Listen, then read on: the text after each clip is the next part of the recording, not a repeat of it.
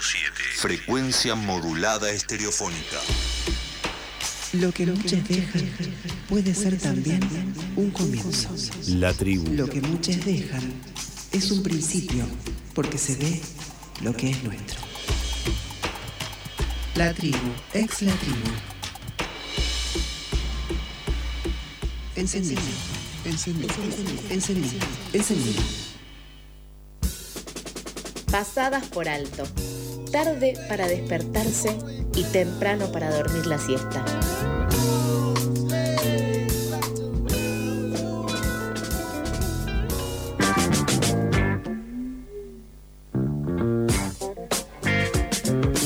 Siendo las 8 y 37 de este jueves viernes, seguimos con más noticias acá en Pasadas por Alto.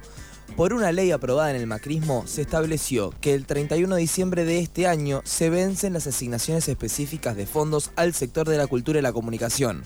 Por esta razón, ayer, miércoles 26 de noviembre, se convocó desde Unidos por la Cultura a una marcha federal en todo el país y una movilización frente al Congreso para exigirle al Senado que se apruebe la ley que extiende por 50 años las asignaciones para la música, el cine, el teatro, la comunicación y las bibliotecas populares.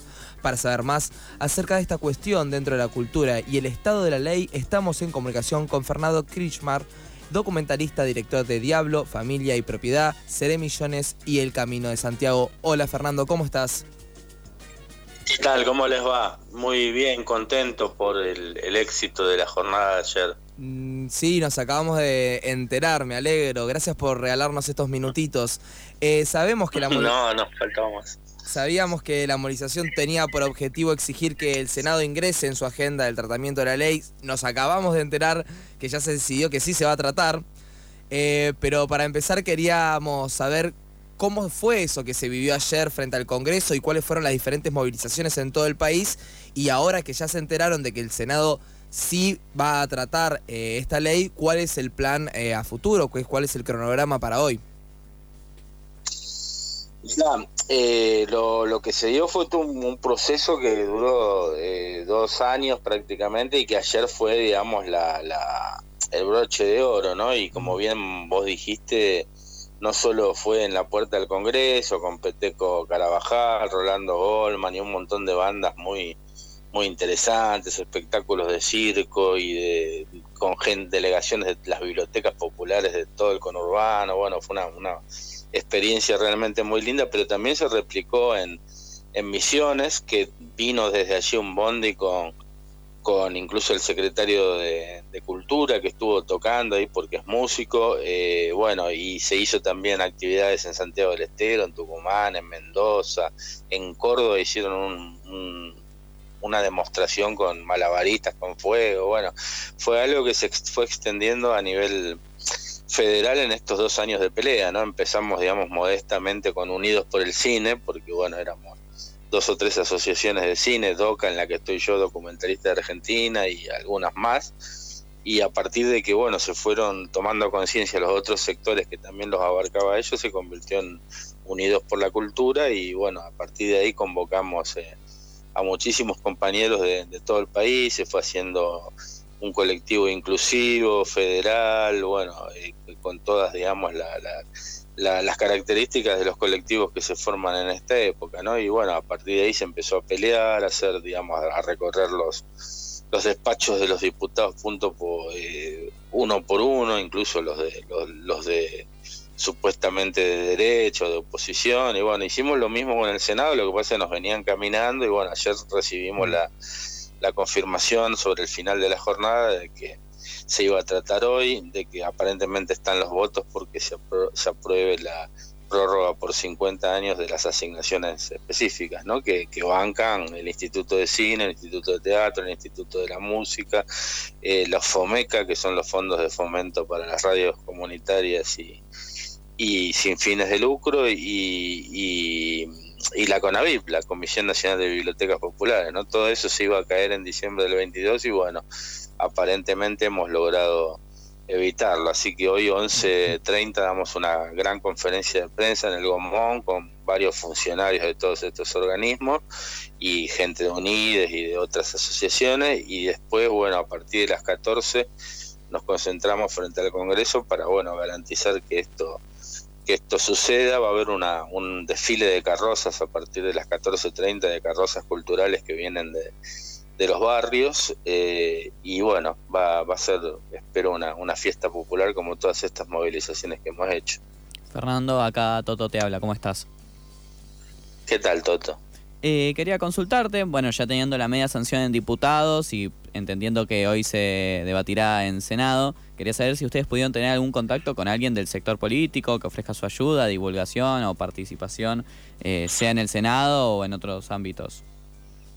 Bueno, mira, eh, Unidos se dividió en varias comisiones de prensa, de, de bueno, de distintas, eh, de producción, de distintas eh, eh, cuestiones, ¿no? Y una de ellas fue la, la, la, la, comisión de cabildeo, que los compañeros, sin tener mucha experiencia política, recorrieron uno por uno todos los despachos de diputados y senadores. Eh, yo, el último que fui yo personalmente, pero sé que después siguieron los compañeros, fue con Parrilli, que en julio nos había prometido que en la primera o segunda sesión de agosto esto salía. Pero bueno, después hubo una serie de cuestiones, dos renuncias de ministros de Economía, eh, el atentado a la vicepresidenta, que es la que preside el Senado, bueno, todo eso fue eh, un poco demorando la cosa, pero bueno, el compromiso está, te digo, desde julio, recién ahora se, se nos tuvieron un poco, como se dice habitualmente, con los huevos en la garganta, porque esto se concretaba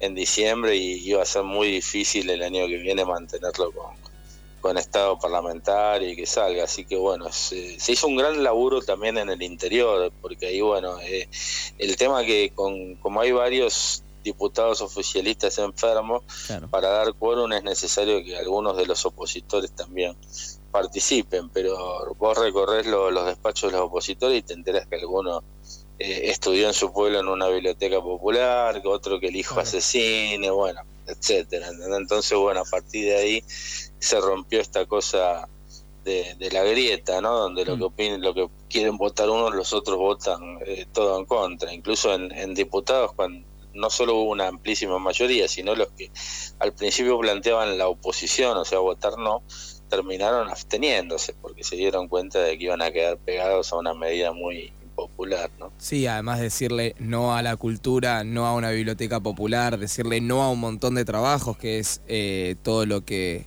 el rubro de la cultura abarca, es muy difícil. Lo que yo te quería preguntar es, eh, eh, ya además de haber obtenido este logro de que se trate en Senado esta, la asignación por 50 años más, eh, abiertas para, para, la cultura en Argentina. Quería saber si estaban pidiendo algo que antes no estaba sucediendo o que represente un cambio en el modo de operar de estas asignaciones. No, bueno, esto en principio es una lucha por ahora defensiva, mantener lo que ya está, que es algo eh, que está deteriorado por el deterioro de las condiciones, eh, porque eso es un impuesto, son, digamos, partes de impuestos al juego, impuestos a las entradas de cine, impuestos a las publicidades en, en los cable operadores, cosas que, digamos, en definitiva, eh, eh, se están achicando como toda la economía, ¿no? Entonces por, ahí se achican también los presupuestos de todos los institutos. Eh, no, la, la, lo que decía la reforma macrista del 17 no era que eso iba a desaparecer, o sea que la gente iba a dejar de pagar el 10% de las entradas, no, se iba a pagar igual, pero iba a ir directo a economía. La diferencia claro. es que va directo a los institutos eh, eh, ahora, ¿no? Y queríamos que eso se prorrogue. Eso por eso te digo que fue una lucha defensiva. Sí. De ahora en adelante la, lo que se viene para mí es la pelea porque tributen las plataformas de streaming, ¿no? Que se han hecho eh, hayan hecho ganancias multimillonarias a partir de, de, de la difusión de, del streaming y sobre todo de la pandemia, con la gente encerrada en la casa, la facturación de, esta gente aquí y a nivel mundial creció muchísimo y no ponen absolutamente un peso de todo ese dinero que se llevan de, Argentina. Entonces la, la idea es engrosar estos fondos de cultura con una ley que, que ya no tanto a la defensiva, sino a la ofensiva, como diría, eh, eh, eh, se diría militarmente, o sea, pasar, digamos, a pelear porque eh, las grandes, eh, digamos, las grandes plataformas de streaming, o sea, Netflix, todas estas cosas, empiecen a pagar una parte de su grandísima facturación para fomentar la cultura en el país. Excelente, Fernando. Muchísimas gracias por darnos estos minutitos y charlar con nosotros. Y felicitaciones por el gran logro.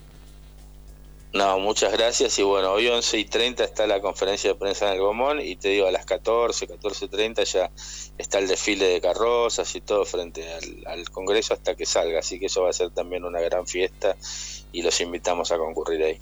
Muchísimas gracias, nos vemos, saludos. Nos vemos, saludos. Pasaba Fernando Kirchmar para poder charlar con nosotros sobre la extensión de los 50 años de las asignaciones en la cultura.